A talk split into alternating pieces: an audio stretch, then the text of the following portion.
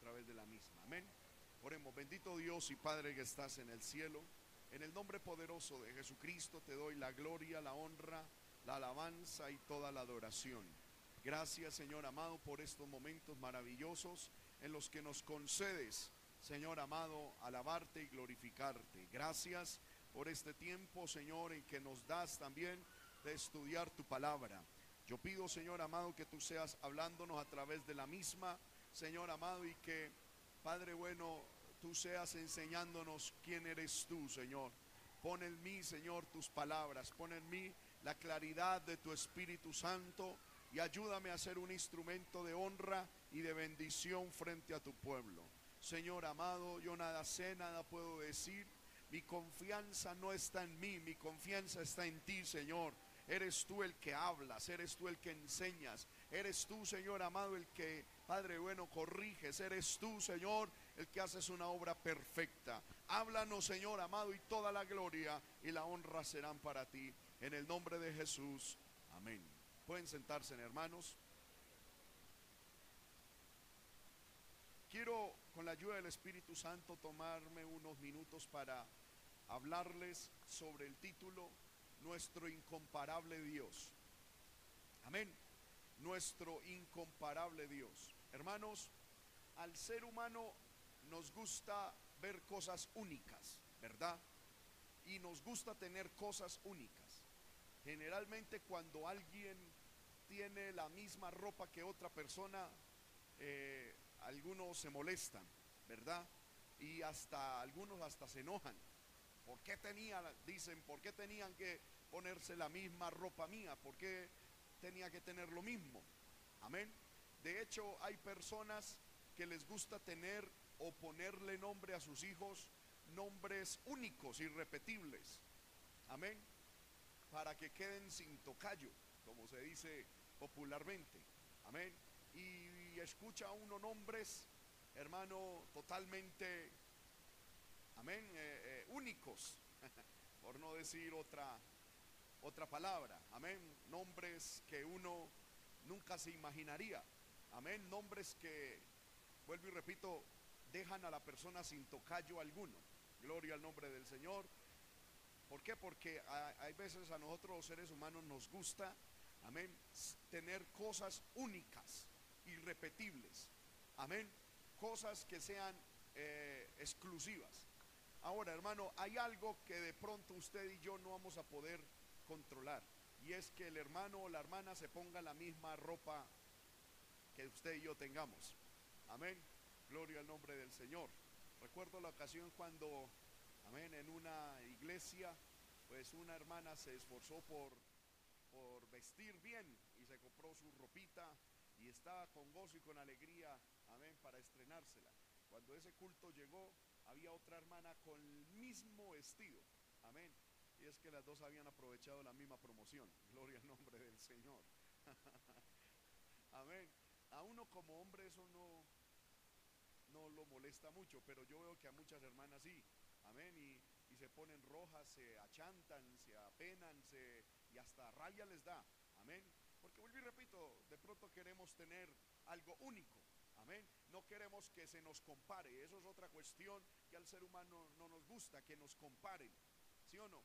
Amén. En, los hogares, cuando de pronto el esposo dice, pero es que usted no cocina como mi mamá, entonces muchas hermanas dicen, ¿para qué no se casó con su mamá entonces? Amén. Que vaya su mamá y le cocine, porque no nos gusta que nos comparen. Amén. Eh, sabiendo que nosotros en cierto sentido somos, podemos ser comparados. Pero hay algo, hermano, que usted y yo tenemos todos. Tenemos en esta congregación y todos los salvados por Dios tenemos, y es que tenemos un Dios incomparable. El Dios que usted y yo tenemos es un Dios que no se puede comparar con nada, es único, es maravilloso. ¿Cuántos dicen amén? Nuestro Dios, hermano, es algo de lo cual usted y yo podemos ufanarnos. Amén. En el buen sentido de la palabra, podemos proclamar, podemos, hermano, eh, eh, gritar que nuestro Dios es único. Gloria al nombre del Señor. Que no solamente es único, sino que es el Dios verdadero. Y no solamente que es el Dios verdadero, sino que es el Dios, hermano, que todo lo puede. ¿Cuántos alaban su santo nombre? Por eso es que Pablo dice, yo no me avergüenzo del Evangelio porque es poder de Dios para salvación a todo aquel que cree. Hay gente que le dice, las demás personas llegan y le dicen a, muchos que están viniendo a la iglesia, te volviste cristiano, te volviste evangélico, te están lavando el cerebro, te, te, están allá eh, eh, lavando el cerebro, te volviste evangélico y algunos, hermanos, hasta se achantan, amén, y se Gloria al nombre del Señor. Se menguan en cuanto a su ánimo para venir a la casa del Señor. Hermano, y algunos le dicen, eh, es que te volviste hijo de Dios, te volviste cristiano. Y vuelvo y repito, hay personas que hasta se deprimen por esa situación. Cuando, hermano, no deberíamos deprimirnos, que la gente se dé cuenta de que nuestro Dios, que nosotros somos hijos de Dios y que nuestro Dios es un Dios incomparable. Porque no somos hijos de un Dios por ahí de segunda categoría ni de tercera categoría. Nuestro Dios es el Dios todopoderoso y para su gloria y por su misericordia somos sus hijos. Oh, gloria al nombre del Señor. Eso nos debe producir gozo, alegría. Así que cuando alguien le diga, eh, te volviste cristiano, usted diga, para la gloria de Dios y para gozo mío soy cristiano porque estamos siguiendo a un Dios verdadero, a un Dios incomparable. Hermano, usted póngase a mirar los dioses de las demás religiones o de otras religiones, amén, o de otras naciones, y usted verá que entre ellos hay ciertas similitudes. Amén. Por ejemplo, son dioses todos creados por el hombre. Segundo, son dioses, hermano, que lo único que hicieron fue enseñar cosas bonitas, pero que realmente en la vida no hicieron nada productivo, no hicieron nada bueno. No, no crearon el cielo, no crearon el sol, no crearon la luna, no crearon nada. Gloria al nombre del Señor. Eso sí, hablaron muy bonito, pero no hicieron nada. Aleluya. Amén. Y otra característica de los dioses de las naciones es que todos murieron y todos quedaron ahí. Amén. Pero nuestro Dios es incomparable. Amén. Y en esta enseñanza, hermano, quiero traerles tres puntos importantes por qué nuestro Dios hermano, o, fundamentado en este capítulo, vamos a mirar que nuestro Dios es incomparable. Vamos a estudiar, hermano, las grandezas de sus atributos. Vamos a estudiar también la ignorancia de la idolatría. Y vamos a estudiar también, hermano, aleluya, la bendición de sus promesas. Miremos primero, hermano, la grandeza de sus atributos. Versículo 12 dice, Dios, hermano, hablándole al pueblo de Israel, Dios le dice al pueblo de Israel, los pone a pensar, los pone a reflexionar y les dice, ¿quién midió las aguas con el hueco de su mano y los cielos con su palmo y con tres dedos juntó el polvo de la tierra y pesó los montes con balanza y con pesas los collados? Vamos a mirar, hermano, que por medio de una serie de preguntas cuya respuesta es implícita, es automáticamente Dios. Hermano, a través del profeta Dios recalca la omnipotencia, la omnisciencia, amén, y la omnipresencia de Dios. Porque nuestro Dios es omnipresente, omnipotente y omnisciente. ¿Qué significan estas, estas tres palabras? Omnipotente es que tiene todo poder, todo lo puede. Omnipresente es que está en todo lugar al mismo tiempo. Y omnisapiente es que todo lo sabe. Nuestro Dios es incomparable porque nadie se puede comparar a un Dios omnipotente, omnisciente y omnipresente. Amén. El Señor le pregunta al pueblo y le dice, a ver, respóndame, ¿quién midió las aguas con el hueco de su mano? Hermano, yo he hecho ese ejercicio. Y con un cotero, por ahí que, hay, que, se utiliza para darle remedios y jarabes a los bebés, hermano, pongo en mi mano así un, como en forma de vasija. Y intento, hermano, echar a ver hasta dónde me aguanta a mí, cuántas gotas me caben en el hueco. Amén y hay veces son cinco o seis gotas y empieza ya, ya a derramarse. Y me, he puesto puesto a mirar, hermano, que para Dios todas las aguas de la tierra es como para nosotros cuatro, cinco, seis gotas. Toda el agua del, que hay, hermano, aleluya, no solamente en la tierra, porque me llama la atención que dice, ¿quién midió las aguas con el hueco de su mano? Y a mí me llama la atención en el libro de Génesis que la Biblia dice que hay aguas en la tierra, pero que también hay aguas en el universo. Antes de que los científicos mandaran, hermano, naves, antes de que mandaran expediciones, eh, hermano, por el universo, hermano, y que encontraran agua en muchos planetas, la Biblia ya decía que en el universo había agua. ¿Cuántos alaban el nombre del Señor? Y la Biblia dice que toda el agua de todo el universo le cabe en el hueco de la mano de Dios. Usted se puede imaginar cómo será la mano de Dios. Amén. Toda el agua, hermano. Esto puede parecer sencillo. De hecho, a muchos niños se les da esta clase en la escuela dominical. Pero hermano, esto a mí, para mí es grande, es maravilloso pensar que en el hueco de la mano de Dios le cabe el agua de la tierra y de todo el universo en, el hueco de la mano de Dios. Haga así, por favor. Mírese usted esa cavidad que su mano produce. Eso no es nada. Y ahí le cabe a Dios toda el agua. Es que nuestro Dios es incomparable, hermano. Amén. Y dice, y midió los cielos con su palmo. Me llama la atención eso. Amén. Muchos sabemos la distancia que hay entre este dedo extendido y este se llama como. Este se llama una cuarta. Y el palmo es la distancia que hay entre este dedo y este dedo. Amén. Esto es un palmo. Amén. Si usted mide, obviamente va a ser un poquito más larga lo que llamamos la cuarta. Amén. Y el palmo es la distancia que existe entre... Amén. Algunos están haciendo el ejercicio, está bien.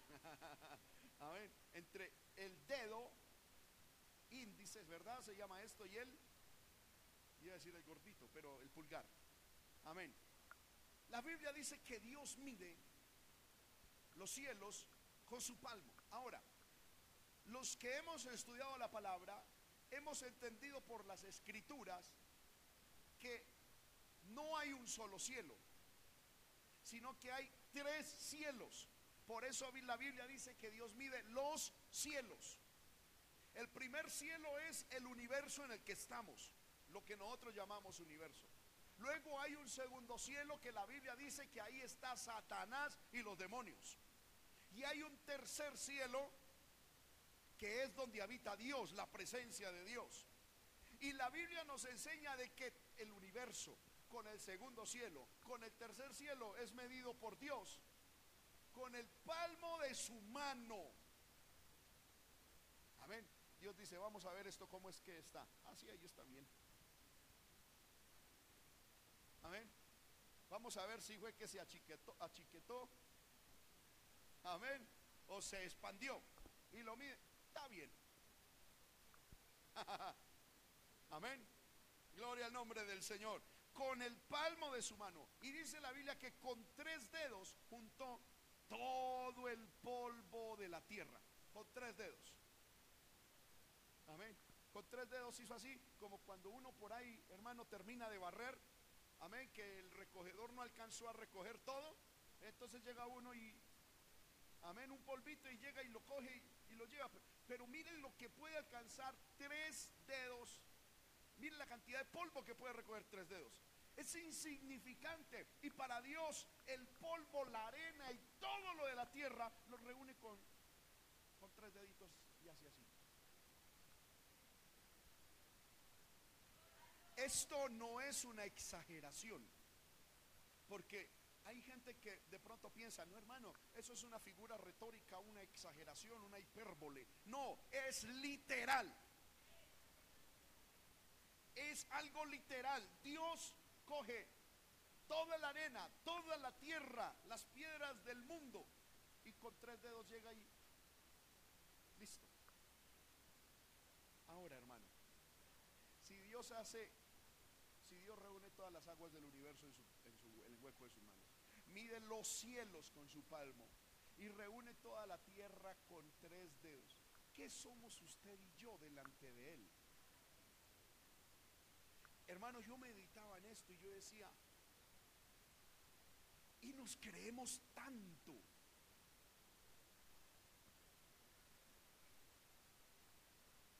Amén.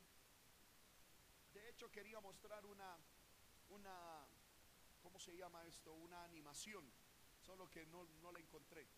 Donde, hermano, nos muestran el tamaño de la tierra. Y uno cuando ve el tamaño de la tierra, uno dice, wow, esto es grande.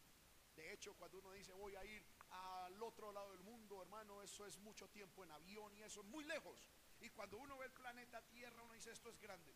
Pero cuando lo comparamos con el planeta más grande, nuestro sistema solar, ya se ve una cosita chiquita. Y cuando comparamos el tamaño del planeta más grande con el Sol, la Tierra es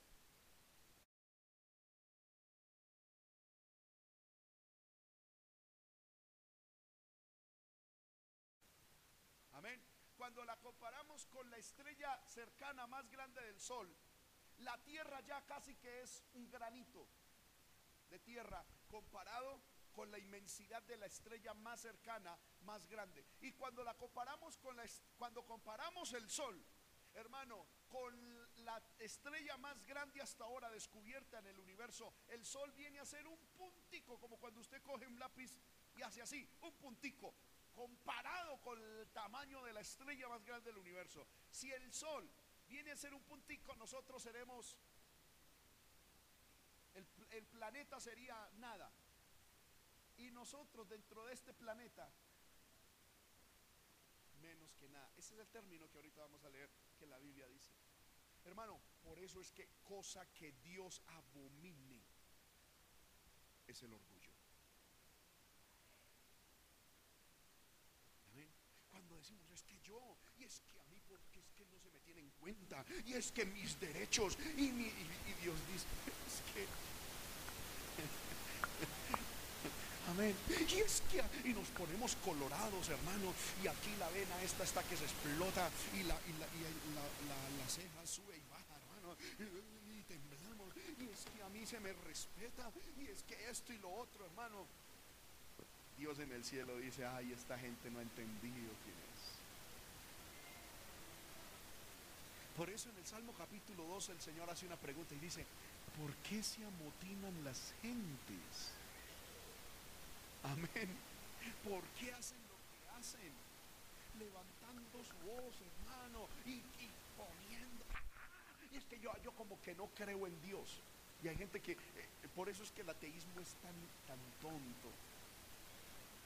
Amén. Porque algo que es menos que nada, diciendo que el creador de todo no existe. Es como que una de las más pequeñas células de nosotros dijera que nosotros no existimos. ¿Qué diríamos a esa célula? Amén. Una célula de nosotros. Sabemos que todos estamos compuestos por células que las células son microscópicas y, cojamos la más pequeñita de todas nuestras células y pongámosle un micrófono a esa célula micro, micro, micro pequeñita y que diga una célula mía y que diga Juan David no existe. Yo a ver dónde está Juan David. Ah, renieto de Juan David, que insultando a Juan David, una célula mía. Y por qué esa célula que le pasa, eso da risa, mano, ¿sí o no? Hermano, y nosotros levantándonos contra Dios, pleiteando con el Hacedor. Los que hemos tenido la hermosa oportunidad de viajar en avión, vemos, hermano, uno e, e inmediatamente al montarse en un avión, uno pone como en perspectiva el tamaño de las cosas. Amén. Cuando uno va en un avión, va subiendo, va, ve hermano ahí lo inmediato pero después eso va subiendo, va subiendo y todo se va volviendo chiquitico, chiquitico, chiquitico. Y cuando uno está arriba, ve hasta un pueblito aquí, una ciudad allí. Cuando uno va, por ejemplo, uno va en carro a Bogotá, uno dice, qué ciudad tan grandísima. Uy, qué estrés. Pero cuando uno va en un avión, Hermano, eso se ve. Una cosita de nada. Y uno dice, eh, y tanto estrés que le da uno allá. Y eso no es nada. Amén. Gloria al nombre del Señor. Y así nos ve Dios.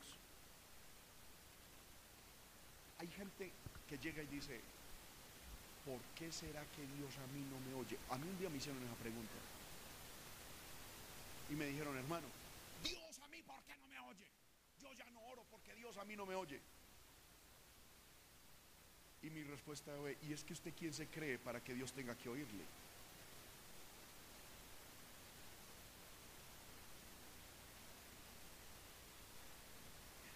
¿Quién nos creemos para que Dios tenga que oírnos? No somos nada. Sin embargo, Él, en su infinita misericordia, nos oye. Alguien dice, ah, entonces. Entonces, ¿me voy? ¿Me descarrío? ¿Quién pierde? Hermano, si a mí una célula se me descarría y se sale del cuerpo, ¿quién pierde? ¿Yo o ella? Pues la célula, porque se muere. Yo ni lo siento. Hay gente que piensa que si se va de la iglesia, Dios está Alguien que me dé un antidepresivo, por Dios. No, hermano, la verdad es que Dios Dios te ama, Dios me ama, la verdad es esa. Pero que tú y yo no queremos nada con Dios, Dios dice, pues hasta la vista, baby. Chao. El que pierde su... Dios, no está ya diciendo, ay. No, hermano. En el libro de Job, la, Biblia dice, es todopoderoso, él, él no llora por un ser humano. Él te ama, Él te dice, ven a mí. Él es grande, Él es poderoso, Él es sublime. Nosotros sin Dios somos los que perdemos, no es Dios. el peso del diablo, hermano, llega. Y yo quiero, hermano, que con esto entendamos nuestra posición. Muchas veces el diablo, hermano, vienen a, eh, eh, nuestra vida circunstancias difíciles, apretadas. Vienen circunstancias, hermano, que nos aleluya, como que nos estremecen y el diablo llega y, nos exalta el ego. A ver, ¿y usted qué hizo para merecer eso? ¿Y dónde está Dios? Y esto y lo otro. No, hermano, no le crea al diablo. Entienda, aleluya, de que somos menos que nada. Él es grande, Él es poderoso, Él es sublime. Que se ha dignado en darnos. Que se ha dignado que se ha dignado en salvarnos. Pero que si usted y yo le creemos al diablo y nos vamos en contra de Dios y vamos contra Él, Dios dice, lo siento por usted. nosotros sin Dios no somos nada. Dios sin nosotros sigue siendo Dios y sin problemas. Entendámoslo. Amén. Si nosotros dejamos, hermano, engañarnos por Satanás, porque, hermano, en estos días yo orando al Señor, el Señor me hacía entender eso. Me decía, mi pueblo se desubica por bobadas, pelea por tontadas temporales en la vida. Cuando me, decía, me hacía entender el Señor cuando no han entendido de que primero yo soy grande, me decía el Señor. Segundo, que el tiempo en la tierra es limitado. Que ellos no fueron creados para la tierra porque a lo sumo vivirán 100 años. Pero después vivirán una eternidad en el cielo o en el infierno. El tiempo en la tierra es pasajero, temporal. Usted y yo no nacimos para estar acá. Y el Señor me decía, el pueblo mío no entiende eso. Y se dejan desubicar, y se dejan creer del diablo, y se dejan mover el corazón y cargar el corazón. Cuando primero yo puedo hacer lo que yo, o sea, lo que me propongo hacer. Segundo, muchas veces dice, me decía el Señor, me hacía entender, yo permito esos momentos de dificultad. Es para probar la fidelidad. Y el Señor me hacía entender y me decía, David, aprenda, lo que yo busco es fidelidad, fidelidad de mi pueblo. Yo no busco que tengan casa, no, es fidelidad. Hermano, y es que póngase, por favor, abstráigase un poquito de la realidad de la vida. Mire su vida como si esto fuera su eternidad. Si esto, si esta línea indicara su eternidad, 100 años sería un punto en esta línea. Y en ese, hermano, y en ese, en ese punto, en ese infinito y pequeñísimo punto, tenemos que tomar decisiones que afectarán nuestra eternidad.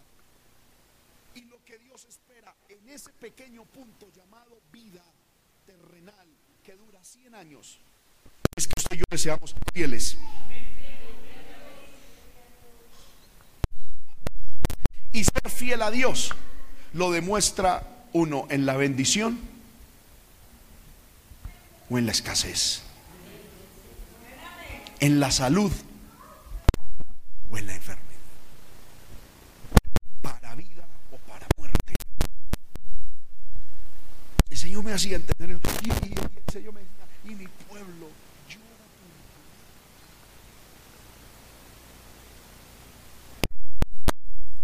por llora por cosas temporales.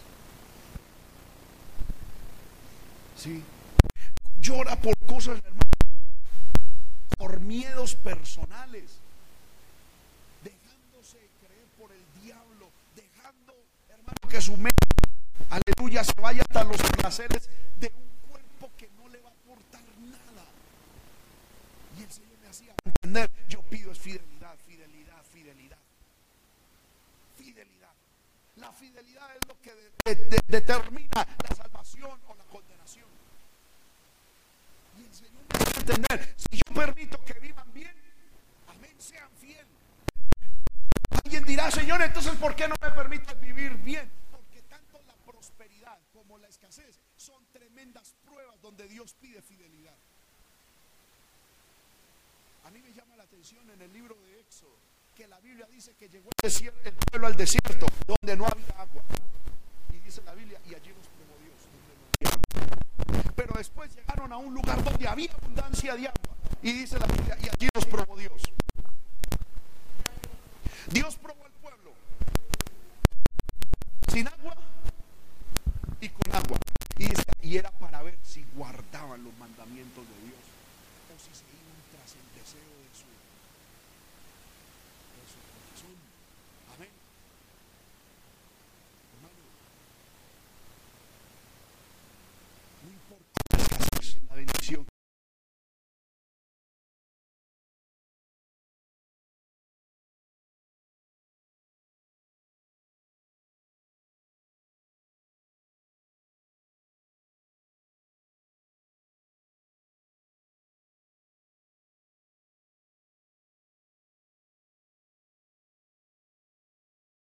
Busquemos a Dios. Por eso, hermano, honremos a Dios. ¿Usted cree, hermano, que yo como pastor estoy aquí porque todo en la vida me ha salido bien? No, hermano. El diablo a mí también me ha atacado muchas veces. Donde, hermano, le he orado a Dios con lágrimas, con ayuno. Le he pedido cosas y Dios no me las da cosas. Yo nunca le pido a Dios un carro, una casa, plata, nunca. Yo nunca le he pedido eso a Dios. Pero le pido, hermano, cosas que son vitales, aleluya. Y, en un momento Dios no, no oye, Dios como que no, no responde. Y el diablo llega, eh, eh, Dios no te oye, ya, ya eres destituido de la gloria de Dios. Es que no eres un siervo de Dios. Y yo le digo, diablo mentiroso, cállate. La escritura dice, clama a mí y yo te responderé. Claman los justos y Jehová les oye. Si no me respondió es porque no lo necesito, no es urgente o Dios no le dio la gana de dármelo. Y si no le dio la gana, yo le hablo así al diablo. Y si, no me dio, y si no le dio la gana de dármelo es porque era lo mejor para mí y porque era para su gloria y para su honra. Punto. Cállese Satanás. Voy a amar a Dios, voy a servirle a Dios. Aparentemente me oiga o aparentemente no me oiga. Voy a servirle a Dios. Así me dé bendición o así no me dé bendición.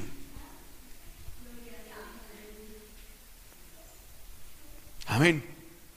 Cuando nosotros perdimos nuestro tercer bebé, hermano, eso fue, yo lo he contado aquí, un ataque terrible de Satanás. Yo casi me enloquezco juntamente con mi esposa. Fue un ataque terrible, terrible, terrible. Hermano, pero pudimos, hermano, permanecer en Dios, porque el diablo nos decía, usted, si no fue capaz de salvar su propio hijo, ¿cómo orar por un enfermo? Porque hermano, es que el diablo es cochino. Amén. Por ejemplo, tiene usted un dolor de cabeza y usted va al Señor, Señor, sáname. Y no, pues Dios quiere probar su fe o tiene otro propósito y no le quita el dolor de cabeza.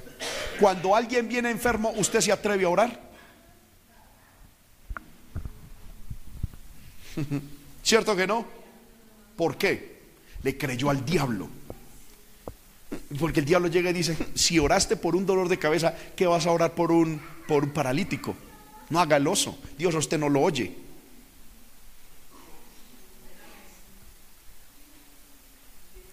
Amén. Hermano, y yo he aprendido que yo le oro a Dios, me responda o no me responda. Él siempre me oye. Siempre. Si a mí me dice el hermano, vaya y ore por ese muerto que está allí, yo voy y oro por el muerto. Si Dios, si se resucita, fue Dios que lo resucitó. Y si no se resucita, fue Dios que lo mató. Punto. Eso no es problema mío. No siempre le seguiré creyendo. Jamás de mi boca saldrá. ¿Por qué? ¿Y dónde estás? Ya, ay, pleiteando con el hacedor. El libro de Isaías dice, ¿Por qué pleiteas con el hacedor? El tiesto con los tiestos. ¿Saben qué significa eso? ¿Qué es un tiesto? Pedazo de barro quebrado. ¿Sí? Cuando el barro le dice al alfarero, ¿qué haces? Amén. Hemos estado en algún momento donde veamos que hay una vasija de barro que la están haciendo. Cómo el alfarero estruja el barro. Hermano, en Ráquira hemos estado, los, pis, los el, alfarero pisa el barro, sacándole las piedritas. Le echa agua y vuelve otra vez y lo, lo pone primero en una malla con una, o sea, que, cuya eh, orificios son grandes para que pasen primero las piedras grandes. Luego lo, pasa por una más pequeñita, para que las piedras, algunas que quedaron por ahí, amén. Y luego lo pasa por, por hermano, cosas, unos filtros pequeñitos para que salga todas las piedritas. Luego, hermano, empieza a amasarlo y, en esa amasada lo quiere hacer eh, manejable, pero también detectar si hay otra piedrita por ahí. Cuando coge la piedrita la bota. Amén. Y empieza a hacerlo. Y empieza a darle vueltas. Usted se puede imaginar el barro ahí. Señor, yo estoy mareado con tanta vuelta. Ay, Señor, estoy mareado. No, es necesario, muchacho. Ahora, si usted no quiere dar vueltas, entonces váyase para el barranco de donde fue arrancado.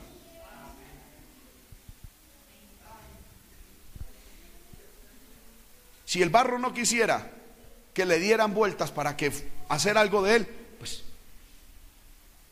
vuélvase a la vida antes. Amén.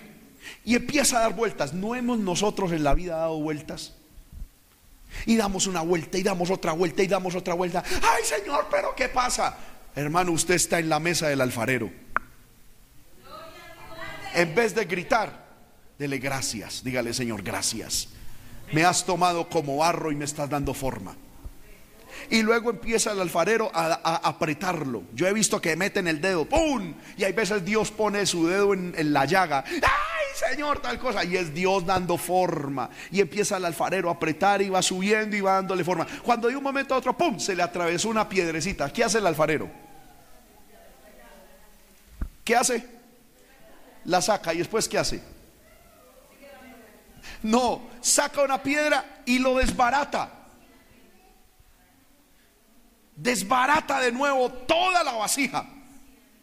Porque si saca la piedrecita y le pone barro, después eso se va. Amén, queda dilatado eso y no sirve. Coge la piedrita, la saca y pum, vuelve otra vez. Hace una masa, le echa más agua y dele. Y vuelve y amase, y vuelve y amase. Y a ver si encuentra otra piedrecita. Cuando no siente nada, lo pone otra vez y a dar vueltas. Y vuelve otra vez y empieza. Y le, esta vez le fue bien.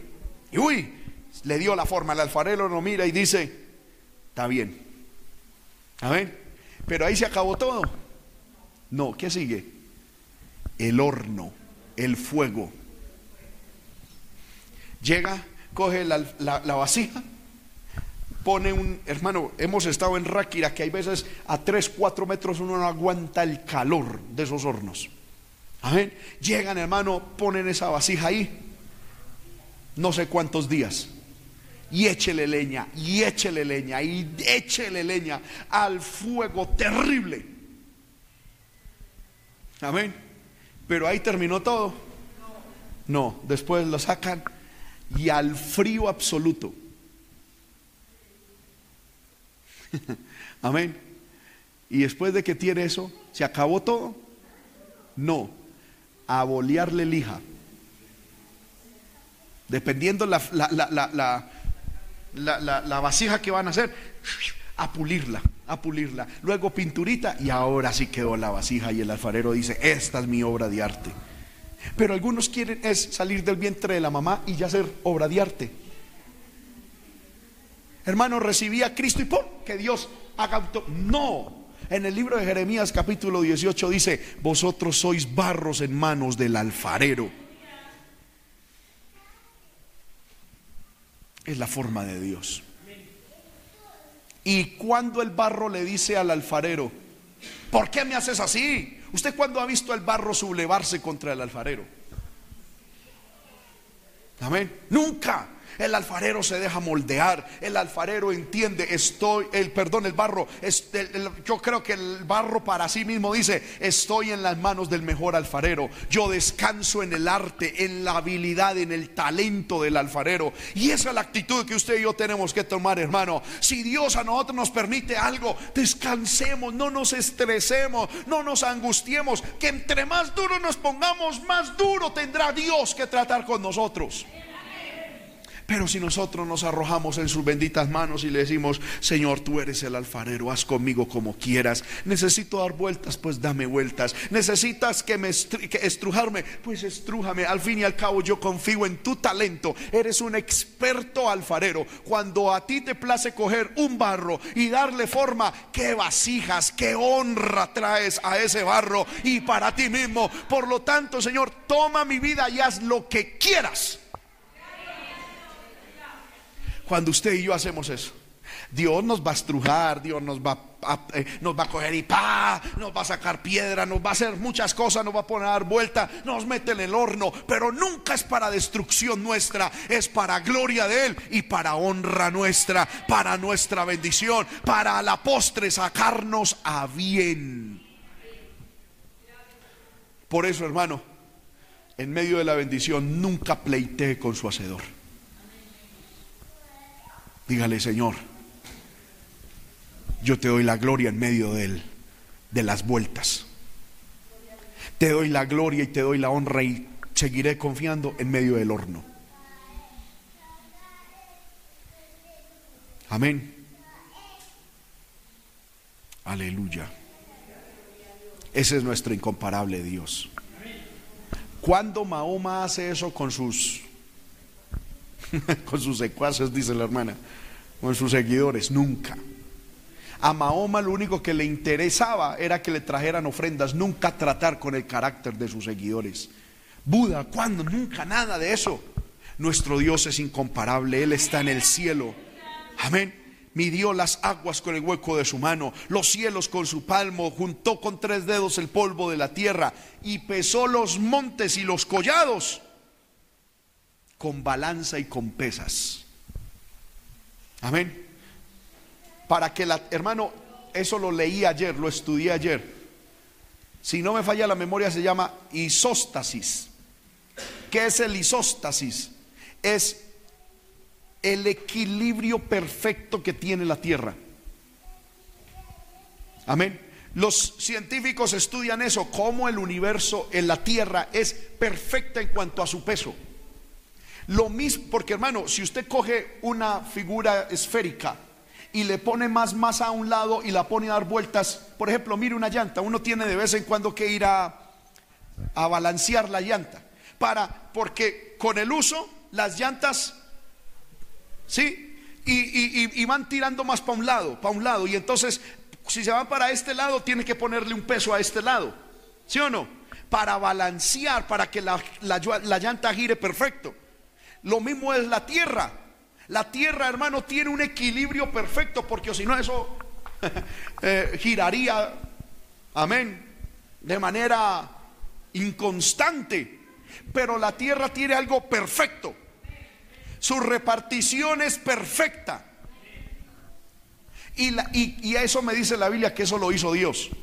Dios cogió los montes, los pesó y dijo, bueno, tantos, tantas toneladas para este lado, tantas para este, tantos para este y tantos para este, y así equilibramos el peso de aquí y allá para que la tierra, es decir, la calibró, la balanceó Dios pesó antes de, hacer los montes, los pesó y dijo, este monte lo necesito aquí, aquella montaña la necesito allí, allí necesito agua, aquí necesito esto para que la tierra fluya y rote perfectamente. Bendito sea su nombre. ¿Con, qué, ¿Con quién podemos comparar un Dios que hace eso? Amén. Con nadie. El ser humano se ufana de que, ay, de que, eh, eh, hermano, a mí me da una risa, o sea, me da risa, rabia, como coraje. Cuando dicen es que el universo salió de un bimbán. ¿Qué bimbán ni qué nada? En estos días salió un pastor, entre comillas, ya le pongo comillas, cristiano, diciendo que él ya, así él, cree que fue un bimbán, el que, el que creó el universo. Que el Señor reprenda a esos bimbaneros desde ahora y para siempre.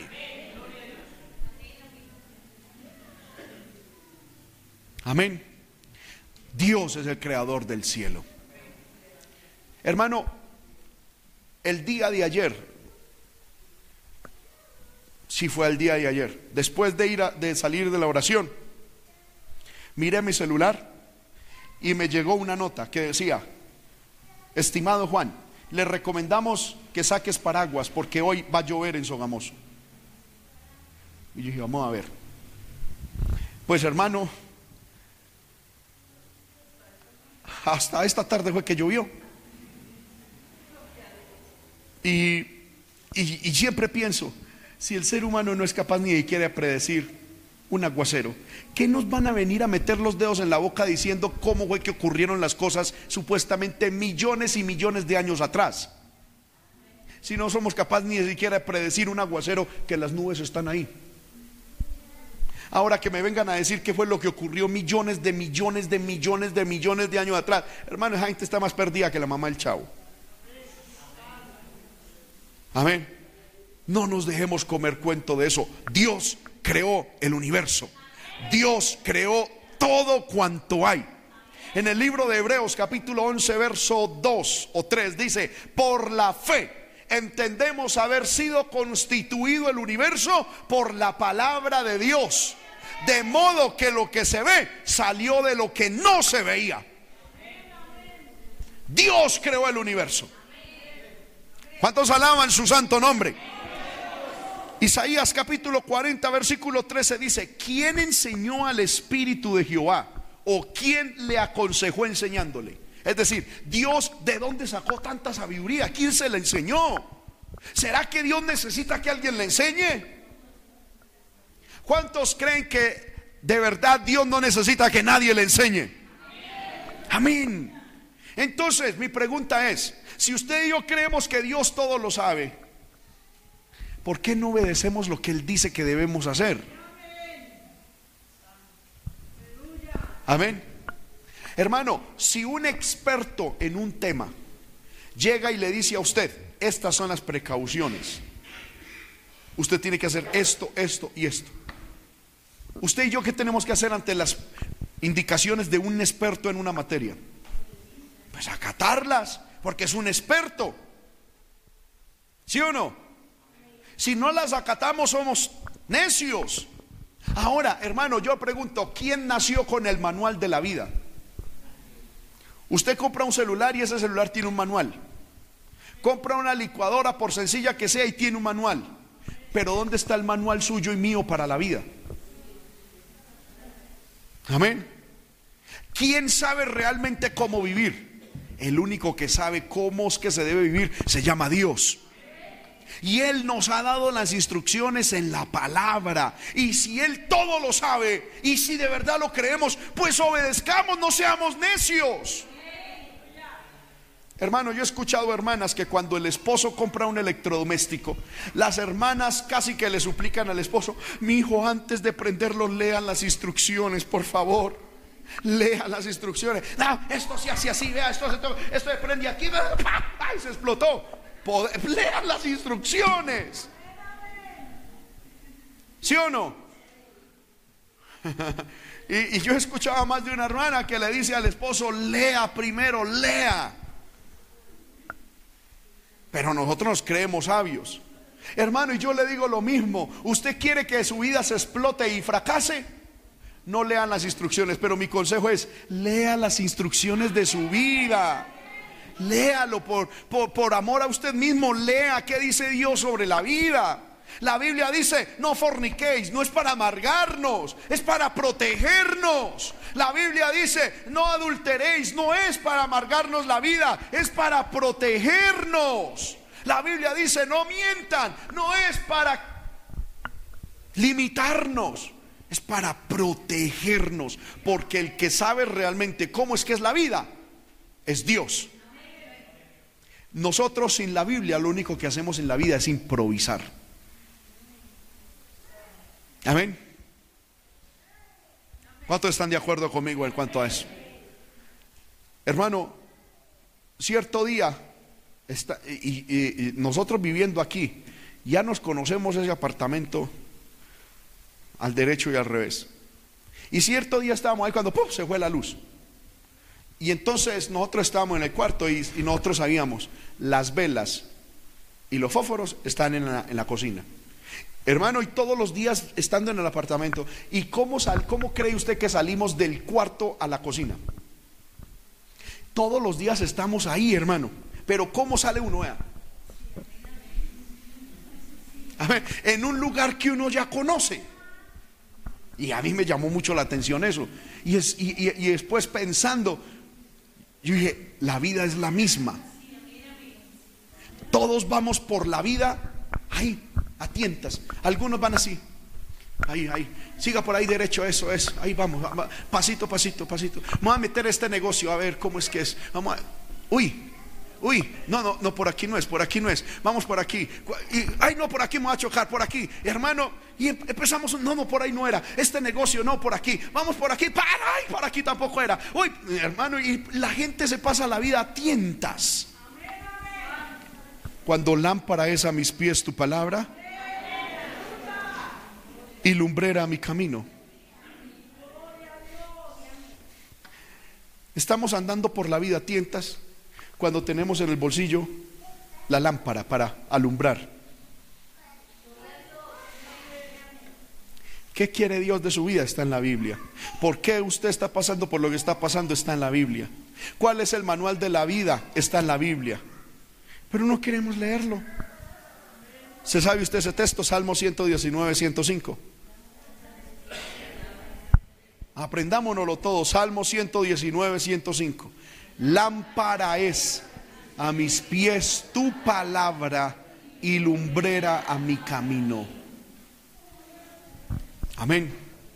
Y vamos por la vida dando tumbos en lo económico, en lo sentimental. Amén. ¿Cuántos jóvenes van por ahí? Amén.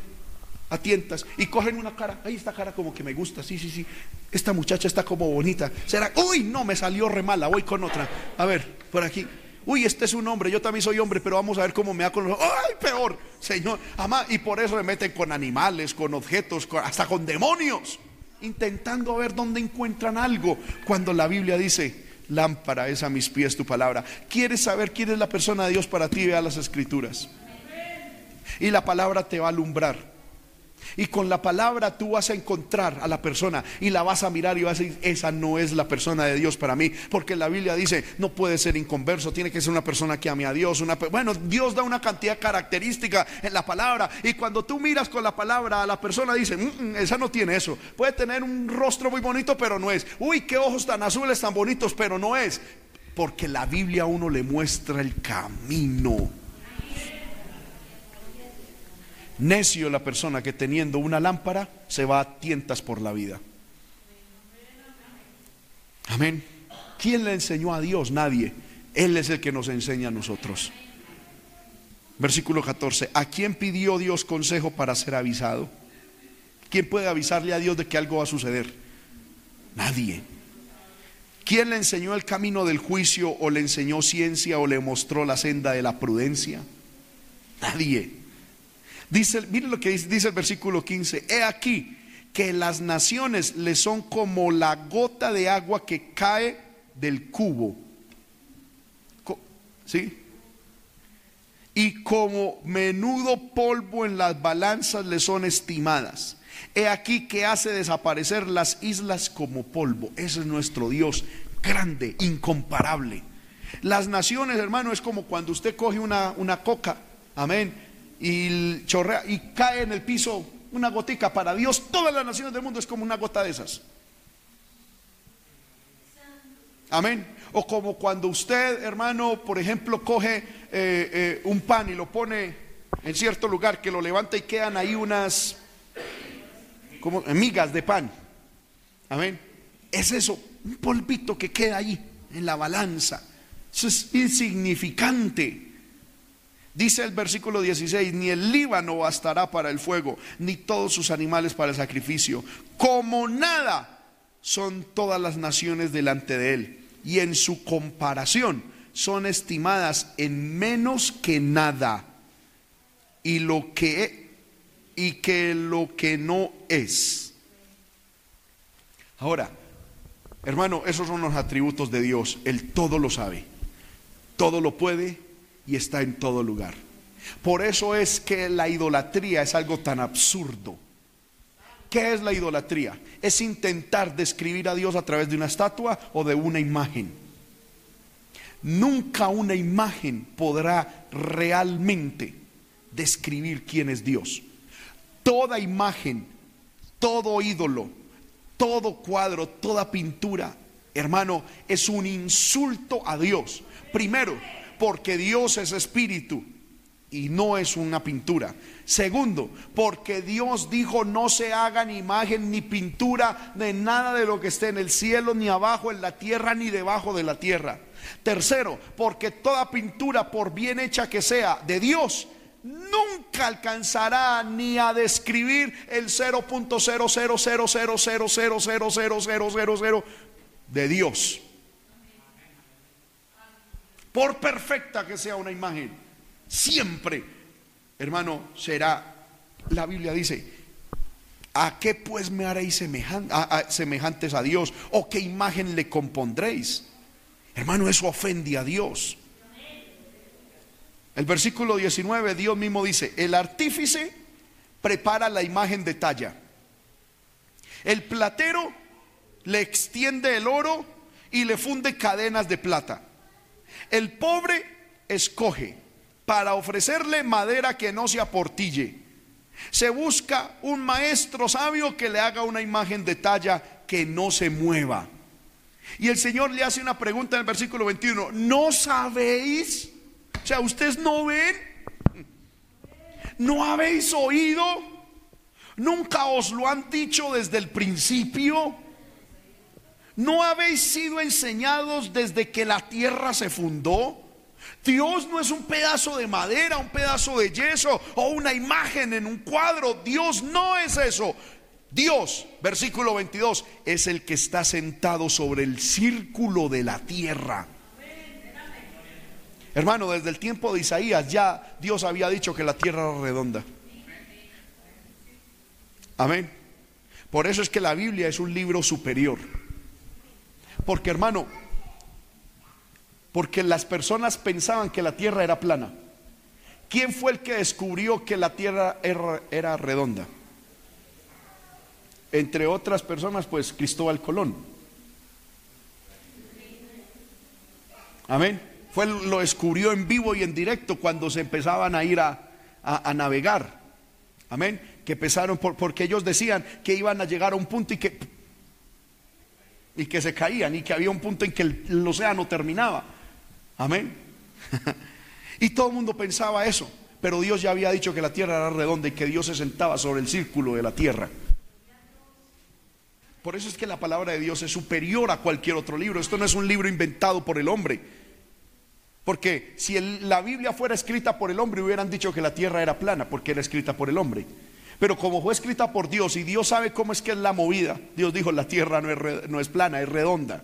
Y yo estoy sentado sobre el círculo de la tierra. Amén. ¿Cuántos alaban al Señor, hermano? Él está sentado sobre el círculo de la tierra, cuyos moradores son como langostas. Él extiende los cielos como una cortina, los despliega como una tienda para morar. Él convierte en nada a los poderosos y a los que gobiernan la tierra hace como cosa vana como si nunca hubieran sido plantados, como si nunca hubiesen sido sembrados, como si nunca su tronco hubiera tenido raíz en la tierra. Tan pronto como sopla en ellos, se secan y el torbellino los lleva como hojarasca. Ese es Dios, Dios poderoso. Y el Señor dice, entonces, ¿por qué me hacen imágenes? En estos días hablando con alguien me decía, es que me gusta ir a un templo, yo no voy a orarle a las imágenes porque yo sé que eso no le agrada a Dios, yo voy a orarle a Dios, no hermano, no nos engañemos. Dios no puede estar en un templo donde se le hace imágenes a Él, no, no puede estar. En el libro de segunda de Corintios 6 dice, ¿qué concordia puede tener Dios y los ídolos? Ninguna. Por lo tanto, salid de ellos y apartaos, no toquéis lo inmundo, dice Jehová de los ejércitos. Amén. Versículo 25, Dios hace otra pregunta y dice, ¿a qué pues me seréis, me haréis, corrijo, semejante o me compararéis? Me llama la atención que el versículo 18, Dios hace una pregunta a todo mundo y le dice, ¿a qué pues haréis semejantes a Dios? Es decir, hace una pregunta eh, como si no fuera Dios el que la hiciera. Pero en el versículo 25 ya como que le habla a su pueblo y le dice, ¿y ustedes a mí con qué me comparan? Versículo 26, dice Dios, levantad en alto vuestros ojos y mirad, ¿quién creó todas estas cosas? Él saca y cuenta su ejército. ¿A qué se está refiriendo? A las estrellas del universo. Dios las saca y las cuenta. Un, dos, tres, cuatro, cinco. No sé a qué número llegará y dice, bueno, ahí están. Y no solamente las cuenta, sino que a todas las llama por su nombre. Ahí lo dice. A todas llama por sus nombres. Dios a cada estrella le tiene su nombre. Y Dios no es como muchas mamás Hermano, mi mamá solo tiene dos hijos y hay veces me llama con el nombre de mi hermano. Andrés, eh, no, eh, Juan David, venga, y, solo tiene dos hijos. ¿Usted ha escuchado eso en algunas mamás? que se confunden de nombres. Amén. Dios con ninguna estrella se confunde, a cada una la llama por su nombre. Y si Dios conoce, hermano, mire, mire esto. Si Dios cuenta las estrellas, y a todas las llama por sus nombres. Sabiendo que en el universo hay tantas estrellas que no podemos contar. ¿Será que Dios se va a olvidar quién es usted cuando apenas en la tierra somos un poco más de 6 mil millones de habitantes? ¿Sabía usted, hermano? Es que no recuerdo, pero son muchísimos miles de millones las estrellas que hasta ahora el hombre ha podido contar en el universo. Y ellos dicen que no, no son todas. Solamente son lo que vemos ahí, ahí en lo, amén, en, como hasta donde nos llega la visión. Y son miles de millones de estrellas. Amén. Y Dios a todas las cuenta y las llama por nombre. No sabrá Dios quién es usted.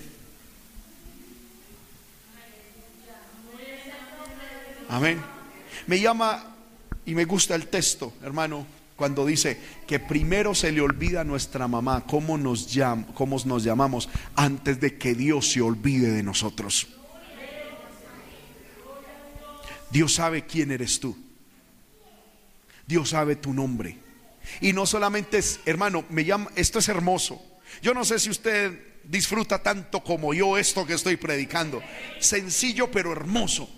La Biblia dice que Dios conoce todas las estrellas del universo, las cuenta y las llama por nombre. Nos conoce a usted y a mí de manera particular. Y no solamente eso, sino que conoce cada pelito que usted y yo tenemos. Porque la Biblia dice que Dios tiene contados nuestros cabellos, los cabellos de nuestra cabeza.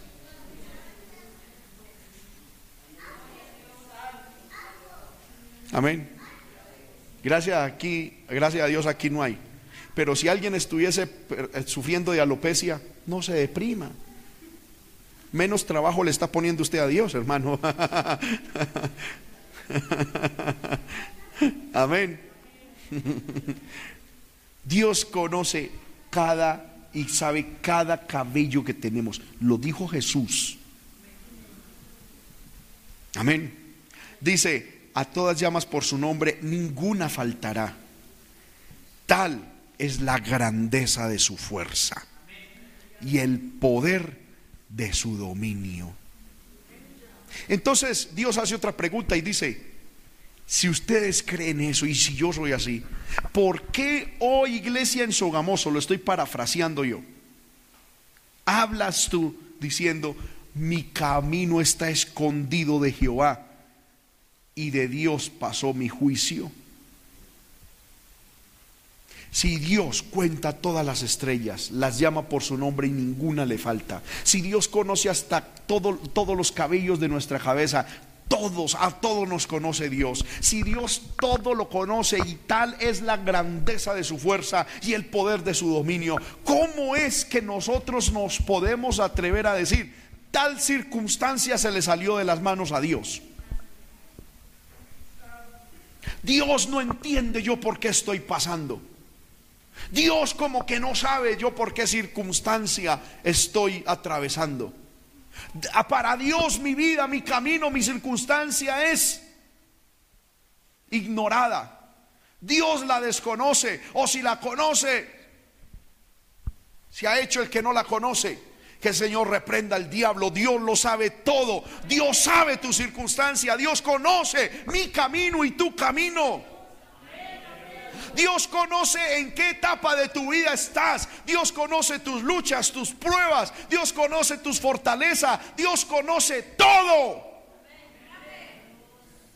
Amén. Y aquí me llama la atención algo. El versículo 28 dice, ¿no has sabido? ¿No has oído que el Dios eterno es Jehová, el cual creó los confines de la tierra? Mire, Dios dice, yo conozco tu camino, pero Él no promete. Ya estudiamos la grandeza de sus atributos. Ya estudiamos la ignorancia de la idolatría. Ahora vamos a mirar la bendición de sus promesas. Porque Dios dice, yo conozco tu camino. Amén. Yo conozco por dónde tú estás viviendo y atravesando. Yo lo sé. Conozco las estrellas, conozco el camino de ellas, su nombre, su número. Dios, Dios está diciendo, le conozco a todas las estrellas su nombre y su número de cédula. Amén. No voy a conocer tu camino. Ahora, Dios que promete. Que cuando estemos pasando por caminos de dificultad nos va a cambiar el camino? No. Dios dice, yo conozco tu camino, tu camino a mí no es, no es desconocido. Yo no te voy a prometer que te voy a cambiar tu circunstancia. No te prometo que te voy a cambiar tu camino porque no lo voy a hacer, dice Dios, porque ese camino y esa circunstancia que tú estás viviendo es la que yo escogí para con ella cambiarte a ti. No le pidamos a Dios que cambie las circunstancias que Él ha escogido para con ellas Él cambiarnos a nosotros. Dios dice, yo conozco el camino. Es más, yo te, yo, yo te puse en ese camino, muchacho, muchacha. Señor, y muchas veces nosotros decimos, Señor, ¿y por qué? ¿Por qué? Y el Señor dice, tranquilo, yo te puse en ese camino. Yo permití esas circunstancias. Yo permití eso porque, hermano, pensemos, si Dios no lo hubiera querido, lo hubiera evitado. Pero si Dios lo permitió es porque tiene algo en mente para con nosotros en ese camino, en esa circunstancia.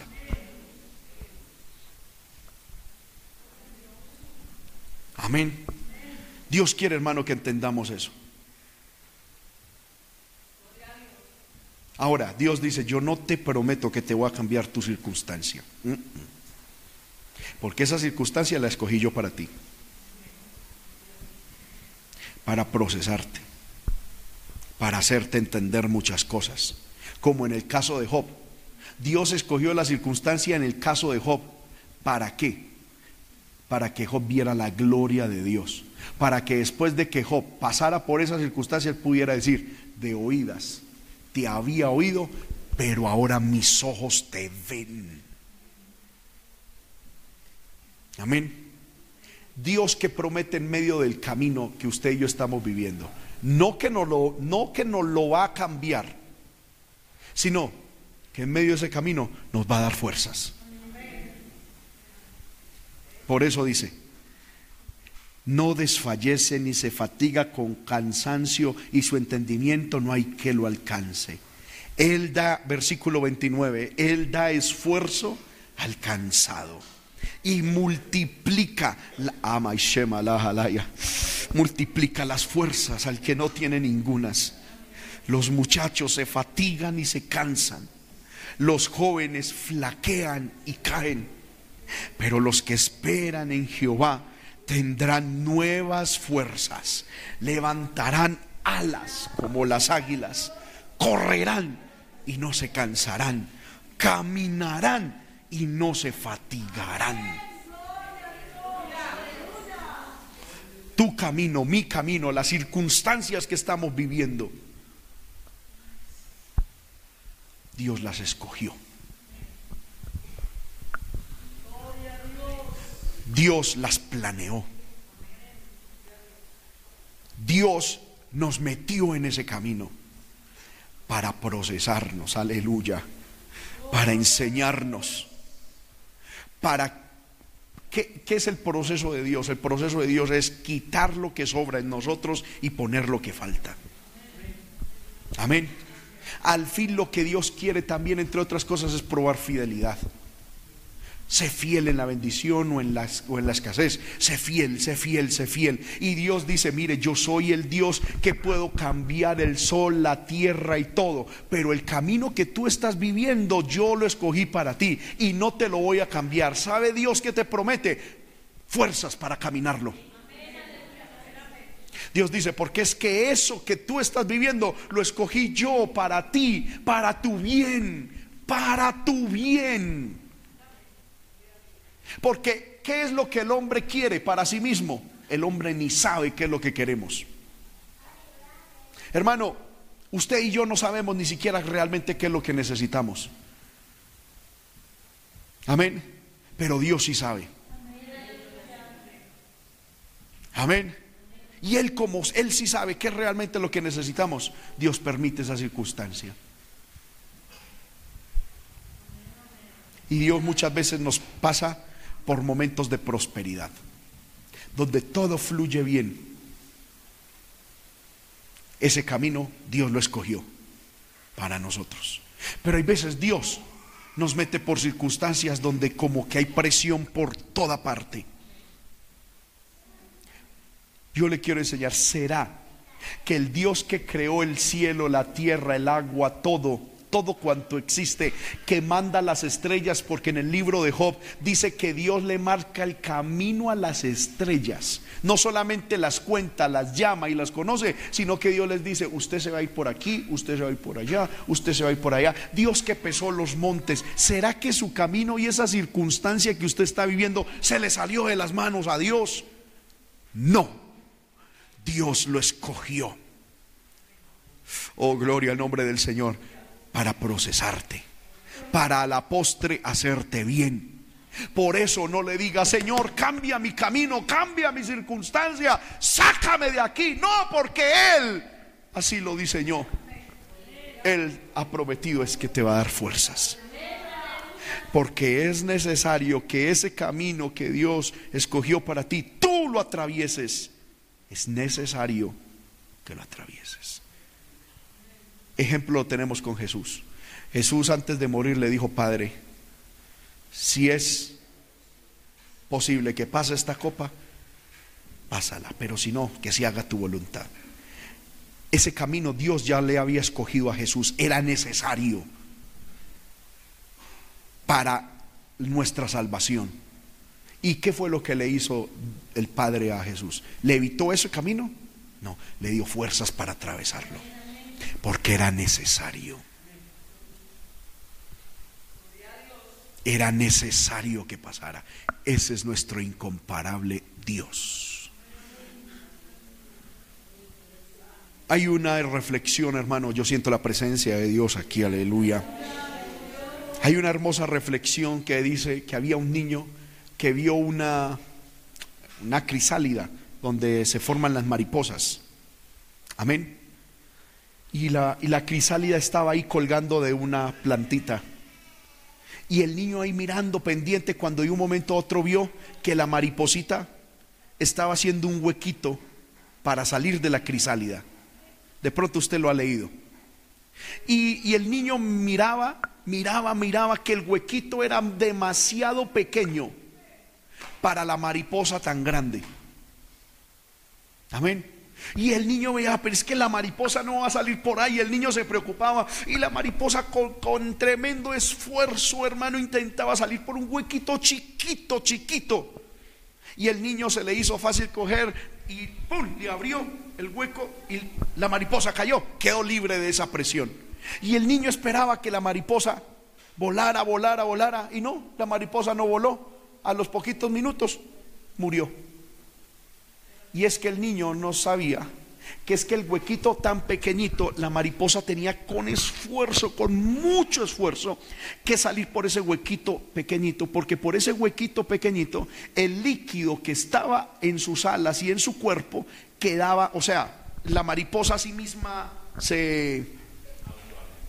Amén. Sí, ella estaba como en un líquido, pero al salir ese líquido, por ese huequito tan pequeño, ella como que se limpiaba de ese líquido y lo dejaba atrás. Cuando ella salía ya no tenía ese líquido que la ahogaba para respirar y, le pesaba en sus alas para volar.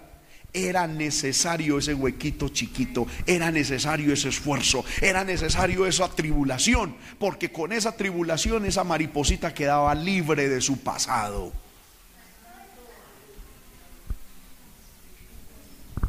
Amén.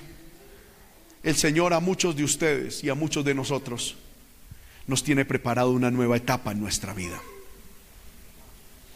Como la mariposa, hermano, venía de ser un gusanito y ya Dios la quería poner a volar. Pero es necesario la transformación, la metamorfosis, y eso duele. Y luego es necesario pasar por momentos de estrechez. Pero es que con esos momentos de estrechez donde uno ve, no, no, no, no, no voy a ser capaz. Ahí es donde se muestra Dios, ahí es donde rompemos, hermano, las cuestiones del pasado. Ponemos nuestra fe en Dios y salimos a una nueva vida. No permitas que nadie te amplíe el huequito por donde Dios te está pasando. No le pidas a Dios que cambie tu camino. Más bien dile, Dios, dame fuerzas.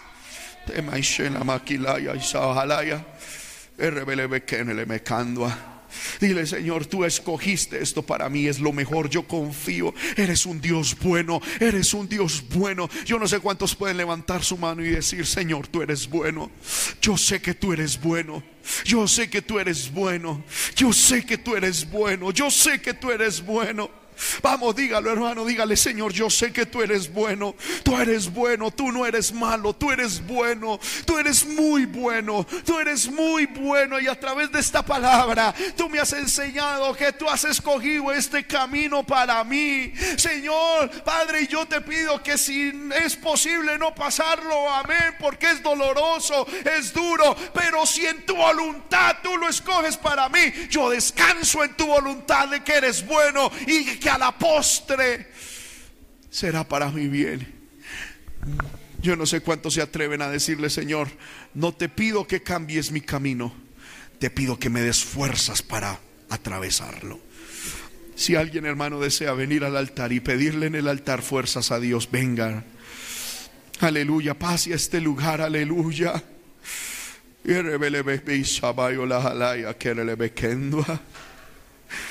Venga aquí al altar de Dios y dígale, Señor. Yo me preguntaba el por qué estoy viviendo lo que estoy viviendo. Yo me preguntaba, Señor amado, ¿por qué esto? Y el diablo me mete más preguntas. ¿Qué hiciste para merecerlo? Bebe la malaya aquí me le me bishale rebekendo alojalaya. Y el diablo te mete preguntas y te dice, pero ¿qué hiciste? Todo venía bien, buscabas a Dios, honrabas a Dios. No has hecho cosas tan terribles, no has hecho cosas tan malas. ¿Por qué estás viviendo lo que estás viviendo? Dios ya no te oye. Dios ya no te, aleluya, Dios ya no te responde. ¿Por qué? ¿Por qué esto? ¿Por qué aquello? Dios hoy te responde y te dice, hijo, hija,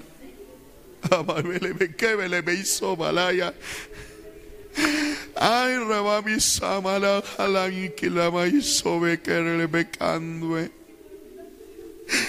Eso que tú estás viviendo yo lo he escogido porque tengo para ti otra etapa. Porque tengo para ti un nuevo nivel. Le baby shara barbikendo aloha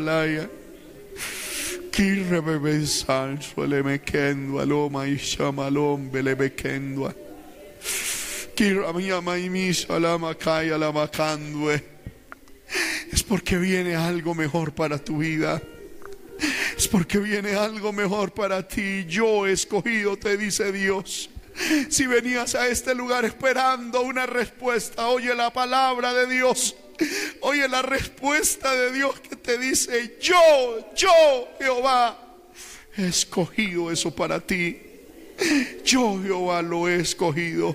Ese camino por donde andas, yo lo he escogido. Esa senda por donde vas, yo la he escogido. Yo la he escogido para que mires mi gloria, para que veas mi gloria, para que veas mi gloria para que entiendas quién soy yo, cuál es mi propósito. Aleluya. Y Él te promete hoy, yo doy esfuerzo al cansado. Estás cansado, levanta tus manos. Y dile, Señor, dame fuerzas. Yo no te pido que cambies mi camino, te pido que me des fuerzas esfuerzo alcanzado y multiplica las fuerzas. Al que no tiene ninguna. Hoy Dios no te está diciendo, ¿por qué no tienes fuerzas?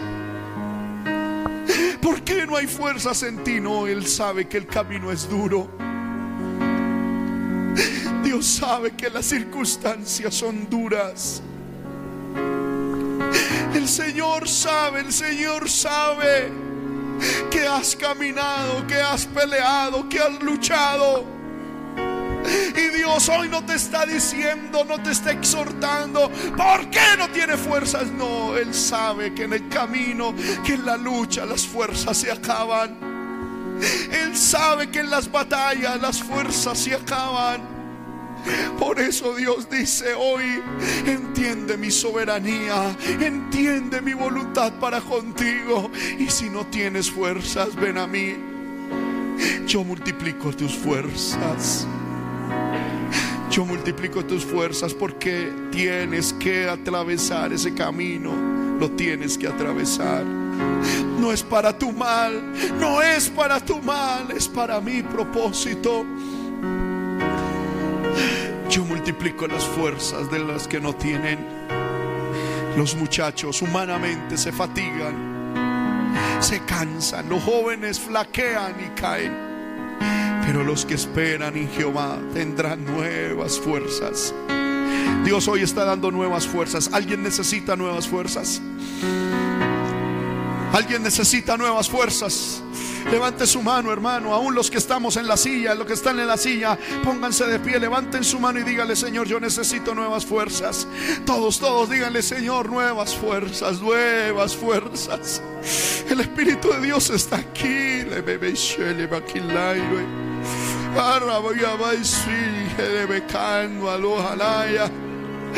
Nuevas fuerzas nuevas fuerzas, nuevas fuerzas nuevas fuerzas.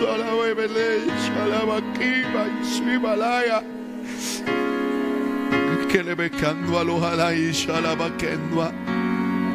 Nuevas fuerzas de Dios.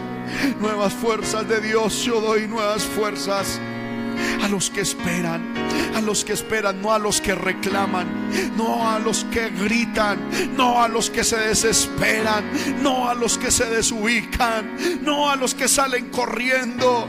No, no es a ellos que Dios da nuevas fuerzas, a los que esperan, a los que esperan pacientemente en Jehová. A los que esperan tendrán nuevas fuerzas, levantarán alas como las águilas correrán y no se cansarán, caminarán y no se fatigarán. Ay, Vamos, habla con el Señor, aleluya.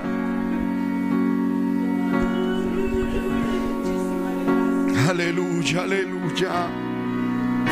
Aleluya, aleluya. Aleluya, aleluya, aleluya.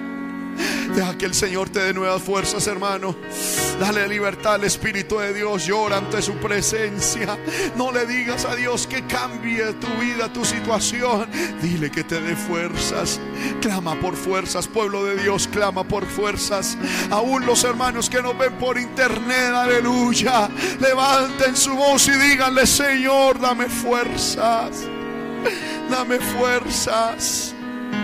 Ya estás cansada, cansado con ese hogar, con esa circunstancia económica, con esa enfermedad. Dios te dice, no te desubiques, no reacciones, no espera, espera. Hoy estás más cerca de tu victoria que el día de ayer. Hoy estás más cerca de tu victoria que el día de ayer. Aguanta un poquito más, espera un poquito más, recibe fuerzas porque la meta ya está, ya se ve. La meta ya se ve, la meta ya se ve.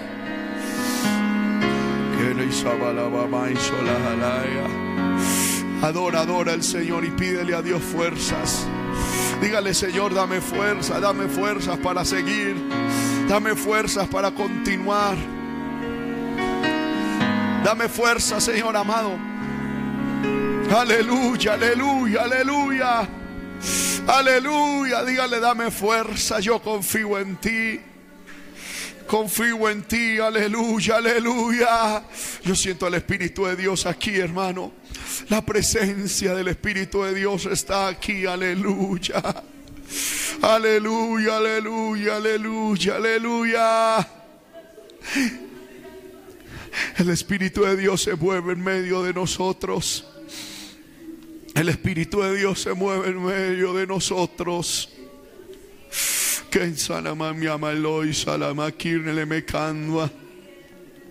El Señor va contigo, el Señor va contigo, aleluya. El Señor va contigo, aleluya, aleluya. No desmayes, no te desubiques, sigue peleando, sigue esperando. Confía, declara la palabra de Dios. Así te llamen loco, así te llamen loca. No importa, créele a Dios. No le oigas al diablo, no oigas lo que el diablo te dice. No dejes cargar tu corazón, no dejes cargar tu alma, no dejes cargar tu mente. Créele a Dios, créele a Dios y recibe fuerzas. Recibe fuerzas, aleluya. Aleluya, aleluya, aleluya. Aleluya, aleluya. Bendito sea su nombre. Bendito sea su nombre. Bendito sea su nombre. Aleluya, aleluya. Mi alma te alaba, Señor. Mi alma te alaba, mi alma te alaba. Démosle gracias al Señor, aleluya. Démosle gracias al Señor. Aleluya. Levante su mano, hermano, y dele gracias al Señor. Aleluya. Dele gracias al Señor, dele gracias. Dele gracias, Señor, por tu palabra. Gracias por lo que nos has dado hoy. Si usted ha recibido de Dios, dele gracias, hermano. Arroje a, a los pies de Dios ese corazón cargado. Ese corazón con preguntas, arrójelo a los pies de Dios. Nada bueno sacarás de eso, nada bueno sacarás de eso. Aleluya. Diles, levanta tu mano y dile, Señor, yo confío en ti. Todo el que pueda decirlo, dígale, Señor, yo confío en ti. Yo confío en ti. Yo confío en ti, esperaré en ti, espero y esperaré en ti. En la mañana, a mediodía, en la tarde, en la noche, esperaré en ti. Tú tienes el control de mi vida. Tú tienes el control de mi vida. En ti esperaré todo el tiempo. En la prueba, en la bendición, en la prosperidad, en la escasez, en la enfermedad, en la salud, en la soledad, en la compañía. En todo momento esperaré en ti, Señor. Bendito sea el nombre del Señor. Démosle un aplauso al Señor, hermano. Él es bueno y para siempre su misericordia. Él es bueno y para siempre.